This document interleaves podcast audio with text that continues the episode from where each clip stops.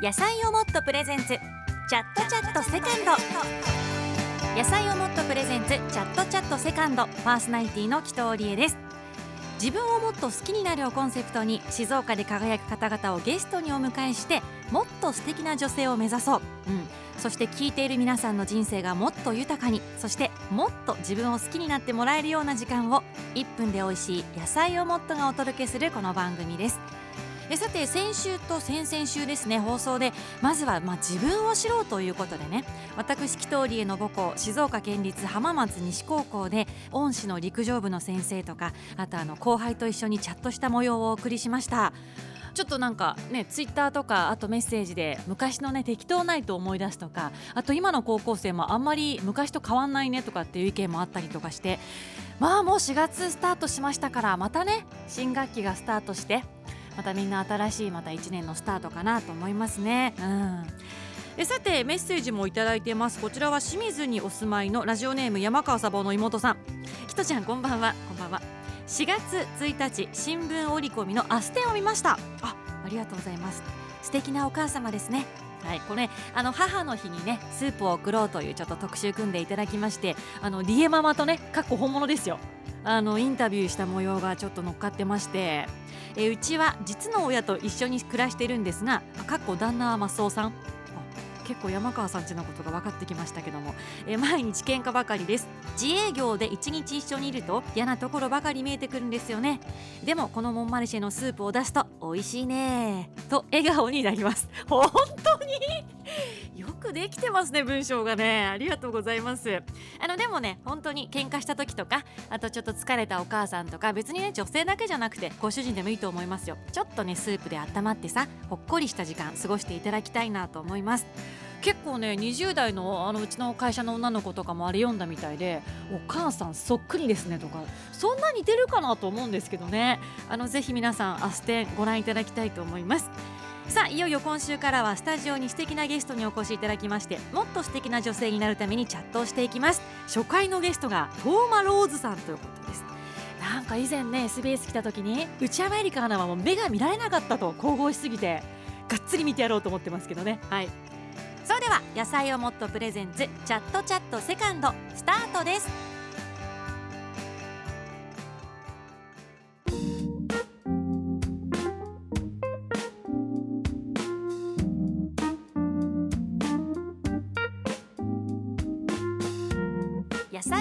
プレゼンツ。チャットチャットセカンド。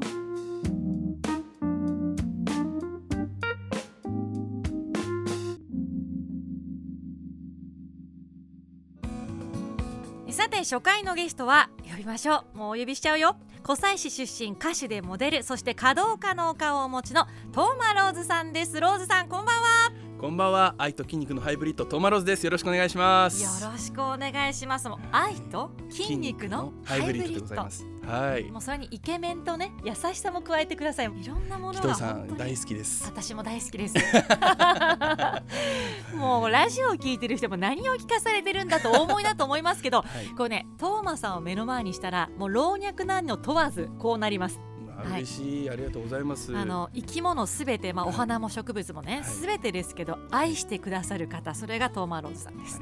包み込みます。はい本当でございます、はい、今日は放送を通じて皆さんを包み込んでいただきたいと思いますがあのローズさんまず私からプロフィール簡単に紹介させてください。ありがとうございます。えトーマローズさん歌手でモデルそして華道家です。ブラジル生まれで静岡県の湖西出身と。はい日本イタリアブラジルのミックスで、えー、英語スペイン語日本語ポルトガル語の4カ国語を話せる。これ今クワトロリンガルというんですね。はいそうなんです。クワトロリンガル、ね、あのクワトロフォルマージュみたいなのとそうです。ピザのねピザのね4種類チーズが乗ってる。はいそれで覚えていただけると。はい、はい、クワトロリンガルのトマローズさんですよ、そして17歳からモデルを始められて東京コレクション数々のブランドモデルとして活躍されています。2017年にはユニバーサルミュージックから歌手としてメジャーデビューされさらに2020年もうここですね、バチェロレッテジャパンに出演。もうこれ皆さん夢中になってましたけどね。ね、見ました、はい、私も見ました。あの遅れながら見たんですけども、はい、かっこよかったです。ありがとうございます、はい、私だったら最初から選んでます。本当ですか、はい、うわ嬉しいな。ちょっと一人だけイケメン度がまあ他の方ももちろんあれですけども、はい本当ですか、はい。あじゃあ労働士ということで。ローズ市です。嬉しい、はい、周りも結構そういう方が多くて。本当ですかでその後あのはい。実は静岡の人らしいよって話がいろんなところから聞こえてきて、そうなんですよ。顔あんなに濃いのに静岡出身なんだみたいなのはコメントたくさんいただきました。しかも湖西市っていうのが、はい。やっぱ浜松市出身だと嬉しいやっぱ西部の方なので、ねお隣ですもんね、はい、いやもうこんな綺麗な方が隣にいたらなもう早く出会いたかったです。本当生まれるのが20年早かったみたい、だいぶ早かったですね。えそんなあれですか？え？年の差あるんですか？いやないですよ。ですよね、はい、そう思いました。3回分ぐらいと思いますけどもね。はいそんなトーマさんなんですけども、い。まあ、この「バチェロテジャパン」で本当にまあ有名になりましてさらにね。で、まあ、この番組でも鍛え上げられた肉体と甘いマスクで女性たちを虜になさいました。で現在は静岡県湖西市のふるさと大使とかあとは浜名湖親善大使も務められているということであのこれ私 VTR でも拝見しましたけども、はい。あのオリンピックの時に静岡県の代表として聖火ランナー第一走者はい。選ばれてましたね。そうなんです、うん。ありがたいことに本当にもう光栄なね経験をさせていただきました、はぱあの時は何でしょう？緊張しました？重たかったんですかこいめちゃめちゃ緊張しましたし結構重たかったですよあれ、うん。あの鍛えててもずっとこう伸ばしてなきゃいけないんですけど、はい。あれずっと成果を結構肩にきましたはうでもあれを見てやっぱりねあもうここまで来たんだトーマさんって多分ファンの方嬉しかったいいと思う。やいやでも本当に嬉しいですね。まあ湖西市自体そのまあねこの辺もそうですけど結構外国の方がたくさん住まわれてはい。うん。なんかそういう方のこう代表みたいな感じで選ばれたのかなというふうにも思ってるんですけれども、なんかやっぱりその日本とそれから外国の架け橋みたいな存在にやっと自分が慣れたのかなって逆に認めてもらえたそんな感覚になれたのですごい嬉しかったですね。その湖西市にはトーマさんあのいつ頃からいつ頃まであの住んでいらっしゃったんですか？僕は大体4歳から5歳ぐらいにかけての時に日本に来たんですけど、はい。まあ、その時からもずっと湖西市に住んでまして、うん。まあ、最初は新井町という合併する前のはい親新井町に住ん戚洗いにいますよ。あ本当ですか、はい。もうそこに住んでました最初。はい。4年間5年間ぐらい住んでてでその後鷲津って隣町に同じ湖西市内なんですけどに引っ越してなんでもうずっと湖西市です。18歳の高校卒業するまでずっと湖西市にまでいらっしゃったんですね、はいす。あのあの辺だとどうです？潮干狩りとかしたのかな当時だと。めちゃめちゃしてましたよ。あのやっぱ夏になるとあの近所のおばちゃんがちょっと潮干狩りに行こうって言って連れてってくれるんですよ。うううんうん。なのでみんなで潮干狩りして味噌汁作ってもらったりとかしてました。で 余っちゃうんですよね。余るんですよ。結構取れるんでね。そう。そうそう。ご近所に配ったりなんかししててました。はい、えー本当に近くに住んでるねみんなのね。えどんな子供だったんですか、まあ静岡の人だと子供のこと、はい。子供っちって静岡市の人結構言うんだけど、はい。どういう、まあ、少年時代だったんですか？ローズの子供っちうん。は、あの本当にでも僕来た時は全然日本語が喋れなくて、まあ、やっぱりその、まあ、言葉の壁だったりとか、まあ、外見の違いで、まあ、どうしてもこうちょっと馴染めず、子供まあ、ちょっとね、そィうなんですよ。はい。ね。なんでまあちょっといじめみたいなこともあったりしたんですけれども、まあでもそれを乗り越えて自分らしく乗り越うん。えて高校は生徒会長をえやらせて生いただいて徒会長、そうです。まあ、立候補されたんですか？あのーまあ周りからやっお願いされてね。ぜひよかったらローズさんどうですかって言っていただいて、はい、なんでまあ結構その、まあ、それを乗り越えた自分だったからこそ人前に立ってそういう仕事をすることによって逆にそういう経験をしてきた子どもたちを救えるんじゃないかと思って生徒会長とかをやらせていただいたりとか、まあ、積極的に学生の時から人前に立つようなうん。あの立場になってそういう方をこうサポートしていこうっていうふうに思ってました。どうなんですか、まあ、あのそういうなんかちょっとまあいじめられたりとか、はい。例えばいろんな方言われた時とかってこう何を糧にしてというかはい。何をこうがクソこの野郎と思って頑張れたんですか、なんか、ね、腐っちゃう人もいると思うんですよね。そうですね。あもう俺ダメだってなっちゃう人も多いと思うんだけど、僕はもう圧倒的に家族ですね。特に母なんですけれども、うんまあそうです。お父さんとお母さんも実は日本語が喋れない状態で、はい。あのブラジルから日本に来てたので、うん。まあ結構子供ながらに2人の苦労も見ていたので、うん。まあこう自分が早く成長して日本語を覚えて彼らをサポートしたいなっていうふうに思えたのがきっとこう自分が強くなれるきっかけになったんじゃないかなって思いますね。うんはい、であのトーマさんご兄弟もねいらっしゃって、はい。結構そのご兄弟にあの卒業した後仕送りなんかもされてたっていう話も、そうですね、うん。まあちょっと親代わりというとちょっとあの大きなことにね、聞こえちゃ立うんで。すけどね本当にいね。やでも本当にまあこう僕が得られなかったものを逆に僕が大人になってしてあげられることってたくさんあると思ったので、うんなんかそういう僕がゼロからだとしたら彼らは一からスタートできるんじゃないかなと思ってその、まあ、できるだけしてあげたいっていうふうに思ってました。あだからその家族のありがたさでこう頑張れたし家族のためにも頑張る自分もそこにいらっしゃるって本当にファミリーがそうですね。でも家族がいるから本当に頑張れると思うんで、はい、あのご兄弟はみんな似てらっしゃるんですか？みんなやっぱこんなね 整った感じで。それが不思議で、うん。あの似てないです。え？そうなんです。結構ブラジルの人ってあの本当にいろんな血が混ざるんですよ、はい。なのであの次男は白人でアフロなんですよアフロヘアのもう生まれた時からね。そうなんですよ。で三男はもう本当に僕より身長高くてもう白人よりの体型をされてる。トマさんより大きいんですか？僕より大きいんですよ。100もう90近いあるんですよ身長が。だからもう全然みんな違くてもう下の妹ちゃんなんて本当にラテン人のちょっとカールした長い髪の毛あったりとうんか。だからみんな似てないです。意すごい。でも外と。でも全部はい。ひっくるめてファミリーで陽気で。リーでで愛にあふれた。はい。もう個性豊かなファミリーです。すごい。はい。かっこいいね。はいいやありがとうございます。いや本当にあの、はい。浜松市民っていうかね代表して、はいそういうファミリーが湖西市にいることがちょっと静岡県人として嬉しいですね。ありがとうございまあー素敵です、はじゃあそれでまああの卒業されてまあお仕事なんかされ始めて、はい。これ今お花との出会いもすごい大きかったって。すそうなんですね、うん。まあ今フラワーロスを作る活動をさせていただいてるんですけれども、まああの本当に破棄されるはずのお花ちゃんたちを、はい。まあこう自分で買い取ったりとかいただいたりしてそれをまあ子どもたちにあげたりとかそういう活動もさせていただいてる、はい考え方としてはそのフードロスみたいにこうまあはい残ってしまった食べ物をはい。まあ廃棄することはすごくやっぱもったいないって言葉もね、昔入りましたけど、はい。っていうのは同じ考えでお花にもっていうことなんですか？はいそうです。あのーまあ先ほどもねちょっといじめの話をさせていただいたんですけれども、出会いもあの、まあ、たまたまそのフラワーロスっていうものに出会ったんですよ、まあ、僕もこうラジオ番組とかを自分でやらせていただいてて、その中の取材でたまたまこうお花農家さんを訪れたんですよ。でその時に大きな冷蔵庫があってであの冷蔵庫の片隅になんかバケツに入ってる子たちがいてでこの子たちどうするんですかって聞いたらもう捨てるって言うんですよその農家さんが「えなんでですか?」って聞いたらあの、まあ、ちょっと短かったりとか早く開花しちゃったしちょっと折れてるんだとかっていう話をしたんですけど僕からしたらその反対側に並んでたあの他のバラちゃんたちと全く遜色のないお花だったんですよ。うんでそんなのもったいないって言ってもうそれを引き取ってでも引き取ったはいいけどすごい数だったからどうしようってなった時に この子たちをなんかやっぱりこうもらえて幸せになれるような人たちになんかあげたいなって思って、まあ、子供たちに配ったりとかしたのがきっかけなんですけど、うん。まあ、それもこうちょっと自分に重ねたというか自分も外見の違いだったりとかもするんですけどそのバラちゃんも短かったりとかちょっと小さかったりするのもその子の個性だということで、うんまあ、そういうお花を子どもたちにあげることによってその個性を大事にする大切さみたいなものを伝えられたらなっていうのでこの活動を始めたんですよね。なんかその単純じゃないですよね。はい、うん、なんかすごくなんだろうな。あのただねええ格好したいからそういうことをされてるんじゃなくて、はい。なんかその人生の奇跡がねこう積み重なってそういう活動につながってるっていう、はい、なんかそういうために生まれてきたのかなっていう感じのね。ストーー、リーがすごく素敵だなと思いますけども。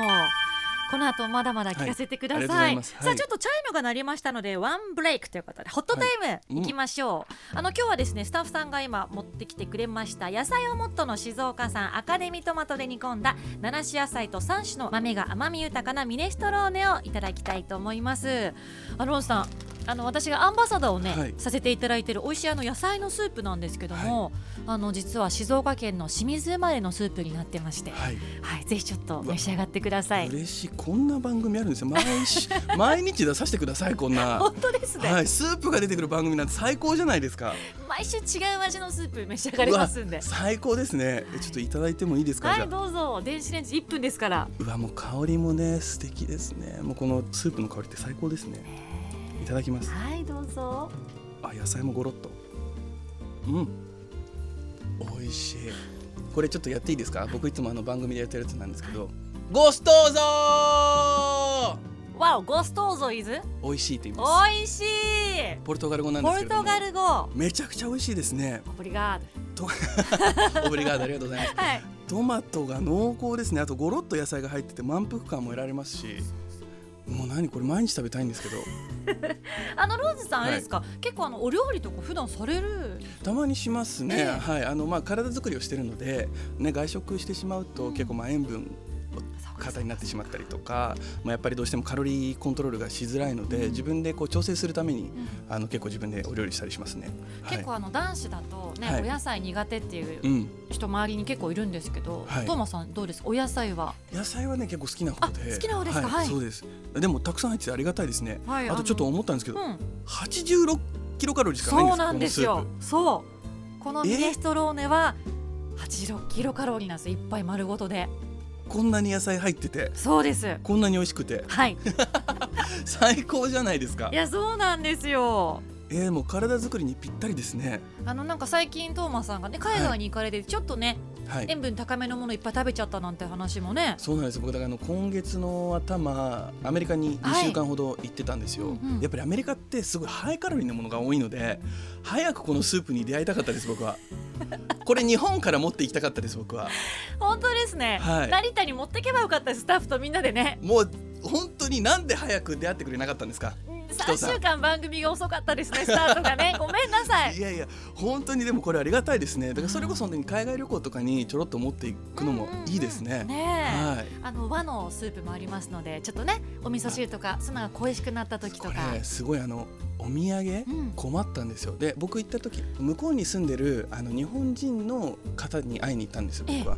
でやっぱりお土産向こうにやっぱり日本のものないから何がいいんだろうってすごい悩んだんですけどスープ 野菜をもっとでしたね。はい。これ絶対喜びますよ。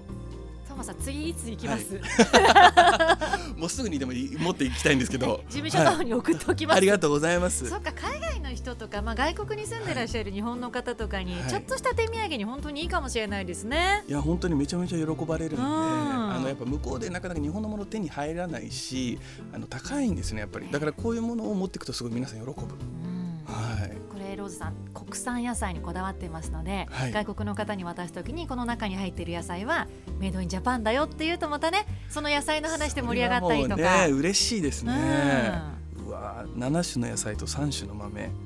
僕ね豆結構その体作りにおいて豆を,、を結構たくさん取るようにしてるんおですよ。豆大切にしてるんですか？はい、結構その、まあ、ブラジルもフェジョンっていう、はいはいお料理があるんですけれども、はい、豆料理があるんですけどそれが、まあ、日本でいう味噌汁的なうん存在のものなんですけども、結構豆って、うんあのタンパク質と糖質のバランスが一番いい野菜なんですよはい。だから結構体作りをするときに結構豆料理を中心に僕は取ったりするんでそれが3種類入ってるんで結構体作りにぴったりですねこれデスティニーじゃないですか？いや野菜をもっと 本当ですね。はいトーマさんと出会ったっていう今日。はいあの10種類以上スープ種類ありますので、はい。またあの何回も番組に来ていただけるように。全部制覇したいですね。はい、はい。ぜひまずうわ美味しい。1種類召し上がっていただきました、はい。さあほっとね一息ついたところでこの後もトーマローズさんからいろいろ学んでいきたいと思います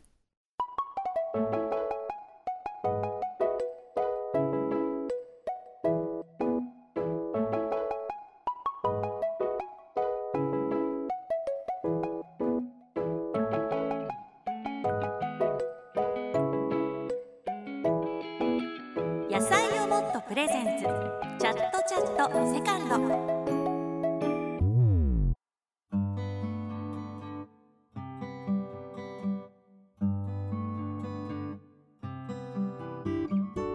今回は湖西市出身歌手でモデルそして華道家の顔をお持ちのトーマローズさんをお迎えしています。トーマさんはい。もう先ほどからスープをいやもう全部食べちゃいました。はい。あのジングル中も本当に美味しいですね 美味しい本当にこれ大好き。ねあの、はいこのスープやっぱ静岡県生まれなのであのはい私も浜松井出身で、うんやっぱ地元をめちゃめちゃ応援したいなって気持ちがあって、はい。今あのアンバサダーやらせていただいてるんですけど、やっぱこう自分が生まれ育った場所って特別ですよね。本当そうですね。なんかこう落ち着くというか、うん特に僕はほらあの生まれはブラジルなんですけど、その後で静岡に来てるんで、うんなんか僕にとってこう故郷はどこですかって聞かれたらやっぱもう静岡って答えるんですけど、うんやっぱりそういうバックグラウンドを持ってるからこそこういう故郷っていうものをすごい大切にしていきたいなっていうふうに思いますね。うんはい。あの先ほどのフラワーロスの話に戻りますけども、はい。あの浜松もガーベラとかはい生産日本一だったりとかするじゃないですか、はそういうお花ってたくさんいろいろあると思うんですけど、はい。どうですか？なんかそういうのやっぱ触れると気持ちがやっぱ柔らかくなったり、はい。軽くなったりするというそういうのもありますか？いや本当に僕お花の何が好きかっていうと、うん。彼女たちの素直さなんですけど、うん。何か見返りを求めるではなくてただただそこに咲いてるんですけれども例えばね家に飾ってて帰ってくると「うん。おかえり」って言ってくれてるかのような表情をしてくれたりとか疲れてる時は「お疲れ様って言ってくれたりとか本当にもう素直にこの全て中の負のものだったりとかを受け入れてくれるし自分がハッピーな時もハッピーな顔してくれるしなんか自分の心と連動して表情を見せてくれるのが花だと思ってるのですごいあの素直だなっていつも思って大切にしてます。そうかやっぱああいうお花もまあね私もたまにやっぱ部屋に飾ったり今日もねバラ黄色いバラいただきましたけども、はいやっぱ一本はい、こう見るだけでいただくだけでパッと気持ちが、華やかになりますはいよね。軽くなるというか豊かになりますよね生活が。はもっと日本の男性もね、はい送ってほしいとも恥ずかしがらずにい。いや本当そうですね。うんあの僕全然あの普通にあの渋谷の街中バラ持って歩いてますよ。え？何時にどこに行けば？ハチ公前に何時全然に行けば？言いますよ。もうその辺もバラ持って歩いてますけど、でもやっぱりねあの僕が作った言葉があるんですけど、はい。一家一生っていう四字熟語があるんですけど、うんはい。一つの花で一つの笑顔。意外と人って幸せになるのにたくさんのものいらないんですよ。お花一本でその誰かの一日を幸せにすることができるっていうのがまあ一家一生なんで、ね好きな方でもいいし、ちょっとこう職場のね、うん。お友達でも一本あげるだけでももう全然その場の空気も変わるし関係性も変わると思うので、ぜひ一家一生はい。いや大事な言葉いただきました。はい。あのねお花をまあお渡しするっていうとこう地元の学校にも、はい。あのお花をあのプレゼント訪問されたって聞きましたけども、これはどういう活動だったんですか？そうですね。あのこれもあのバラ色の人生プロジェクトとはいい。うプロジェクトを立ち上げさせていただきまして、先ほどのロスフラワーのお花ちゃんたちを、うん。まあ、自分で買ったりいただいたりして、うん。全部パッキングしてそれを子どもたちに届けるっていう。でその時に、まあ、そのお花もね短かったりとかするのはそのお花の個性なんだよっていうのを、まあ、あの人権の話と個性の話を子どもたちに届けながら一緒に届けるっていう活動ですね。あのこのロスフラワーかなりのこう量なんですか？そうですね、まあ、結構な量あるあるんですけども、うん。これがでもすごくあの難しくて、うん。僕はそういうお花をねすごく救いたかったんですけれどもただ難しいのはあの農家さんってロスを出したくて作ってるわけじゃないんですよ。すね。はい。はい、だからちゃんとした商品もある、うん。それはそれでちゃんと買ってほしいしそれはそのお花を愛してほしいんですけれどもでも同じ分だけの愛を与えてもそういうふうにしか育たないお花を僕は救いたくて、うん。でまあお金にしないでそういう教育的なも目的に変えることによって農家さんもありがたいし子どもたちにもいいメッセージも与えられるということでこのプロジェクトを立ち上げさせていただいたんですよね。はい、子供たちの反応っていうのは学校でいかがでした？あでもやっぱりあのすごく笑顔になってくれるし、うんこの子がロスなの？っあていうすごく勇気をいただきましたっていう言葉をやっぱりいただくのがや嬉しいですね。あ、はい、先ほど言ったそのロスフラワーっていう特別な思いがそこにこもることによって、もっと大事にしようっていうやっぱ子どもたちの心の中にはそういう思いが芽生えるっていうのもあるのでなんかそういうまあ命を大切にしようだったりとかまあ自分の個性と見つめ直す時間みたいなものをきっとこのフラワーロスちゃんたちはあの与えてくれてるんじゃないかなっていうふうに思いますね。うん。はい。あの今お言葉に自分の個性っていう言葉がありましたけど、あの今日はまあ放送を通じてね、はい。まあこの番組あのまあ紀藤とかはい。私自身とか、あとあのラジオを聞いてる方がはい。やっぱもっと自分を好きになれたらいいなっていうそれをコンセプトにしてるんですけども、個性ってはい、トーマさんどんな風に考えますか？個性とはってことですか、うんうんうん個性は直したくても直せないものもともとその人が生まれ持ったものうん。だと思うので、うん。まあ一番は正直に自分を受け入れることうん。そして自分を知ることうん。が、まあ、その個性を見つける鍵なんじゃないかなというふうに思います。う。ん。はい。ご自身の個性は、まあ、改めてこうはい。30年見つめ直すとどんなとこですか、僕は心の柔らかさだと思ってます。はい、それはあのやっぱりそのまあ生い立ちもありますし、うん。まあいろんな文化が自分の中には流れているので、うん。知と文化が、まあそういったものを受け入れる。自分とは何かっていうこう自分と向き合ってきた時間が長いので、なんか本当にそのいろんなものを受け入れる心の柔らかさは誰よりも僕はあるんじゃないかなっていつも思って生きています。はい。うんそやっぱそのなんだろう感じたことをはい。やっぱなんだろうな、その流さずにこうどう表現していくかって日々はい。こう重ねていくことやっぱ大事ですね。そうですね、うん。日々受け入れる作業ですね。うん。はい。受け入れるね、はい。素直にやっぱこうお花もね、はい。生き物ですけど、はい。こう自分たちもこうね川の流れのようにこう生きてるっていうか、抗わずにはい。生きるっていうことなんですね。だと思います。うん。なんか、はい。オマさん30歳じゃないと思うんだけど。いやいやいやいや。本当は120歳。いやいやいやいや。いや30です本当に。い え本当でもなんか達観してらっしゃるよね。やいやいやいや。でもそれだけ本当に変大変なことがあったりとか、はい。まあ、いろんな方に出会ったりとかされてると思いますけど、こうまあ、今ラジオ聞いてる方なんかがこう個性を伸ばすためには、はい。こう自分の良いとことかはい。個性の見つけ方、どうしたらいいですか？どうしよはい。どうう寝しよう。る前に考えるいやあのでもあの本当に今子供たちにも言ってるのは結構その個性ってまあ僕2つあると思っていて、はい。まあ一つは生まれ持ったもの、うん。それが身長であったりとか体型であったりとか、うん。目の色髪の色それはもう変えられない、うん。そういう個性はもう受け入れるしかないんですよ、うん。それをまあ日々見つめ直して鏡の前でこれが私なんだっていう作業をするしかないんです、うん。でもう一つは後で作る個性なんですよ。はい。これはあの努力で変えられる個性でもあるし学びによって身につけられる個性なんですよ。だから本当に日々学ぶいろんなものを見る触れる知ることがその個性を伸ばす一番の鍵だと思ってるので日々努力ですね。その後者の個性に関しては。はい。なんか身につまされるね。本当にね。なんでしょう。襟を正されるというかいさやいやいやいやそんなあいやいやその自分の個性を伸ばすためはい。に日々大切にしてることって何かありますか、まあでも一つは本当に体づくりと、うん。あとまあさっきも言ったんですけどもなるべくいろんなことを知る努力はしています。うん。だからあの本当にたくさん本を読むだったりとかいろんな方と触れるとか、はい。触れ合う機会を増やすとかもう美術館とかも結構行きますし、はい。ち、ゃんとインプットもされる、そうですね。うん。あの普通っていうものを自分の物差しで測らないようにしてます。いろんな方の普通を知る、うん当たり前や普通をたくさん知ることによって、うんあこの人はこういう生き方をされてるんだっていうものを学ぶ作業をたくさんしています。なんかすごくこう、はい。なんだろうストンとね多分はい私もそうですよ。聞いてる方にもあそうかそういうところなんだっていうはい。なんか教科書というか、はい。なんか指針のようなものちょっと今日の放送で。時間が全然足りないですね。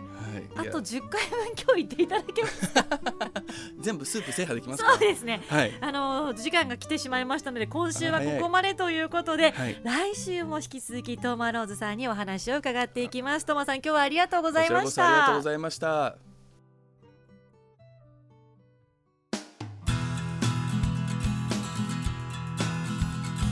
えさて今日のゲストは湖西出身で歌手でモデルそして華道家のお顔をお持ちのトマローズさんでしたけどもあの本当ねびっくりしたのが、まあ、今日ね初めてお会いしたんですけども会った瞬間から何でしょう本当にパッとね太陽のようなしかも灼熱の太陽ねバーンっていう明るさでとっても輝いていてあこんなになんかハッピーのオーラに包まれている方っているんだなってちょっとびっくりしました。であのスッとねカバンからね黄色いバラを出してくださいましてね。その一輪のバラ今机に置かせていただいてるんですけどもちらっとこう見えただけでもねちょっとここぐらまたパッと明るくなるっていうあのとってもハッピーオーラのある方であの私はじめラジオを聞いてる方にもねその素敵なオーラが伝わったらいいなと思います。あの今日やっぱりこう20分ちょっとでしたけどもお話しさせていただいてこの一家一生という言葉ですかすごく素敵な言葉だなと思いました。あの一つの花でねあの気持ちがこう笑う明るくなるっていう。うんなんか男子諸君本当見習うとこいっぱいあるぞっていう感じがいたしますけどもね。また来週も楽しみにしていてください。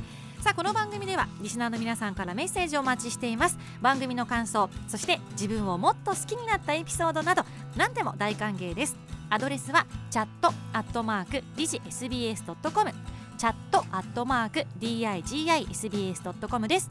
ツイッターのアカウントはアットマークチャットアンダーバー SBS です。えハッシュタグでカタカナチャットチャットをつけて皆さんたくさんつぶやいてください。さあ火曜の夕方。私と一緒に自分をもっと好きになりませんか？野菜をもっとプレゼンツチャットチャットセカンド。パーソナリティの紀藤理恵でした。